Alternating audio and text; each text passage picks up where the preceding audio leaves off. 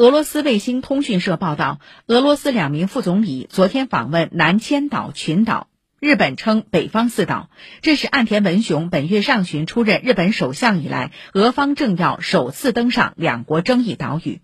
有分析认为俄政要相继登岛表明俄方重视开发南千岛群岛。按照日本媒体的说法俄罗斯意在牵制日本新首相岸田。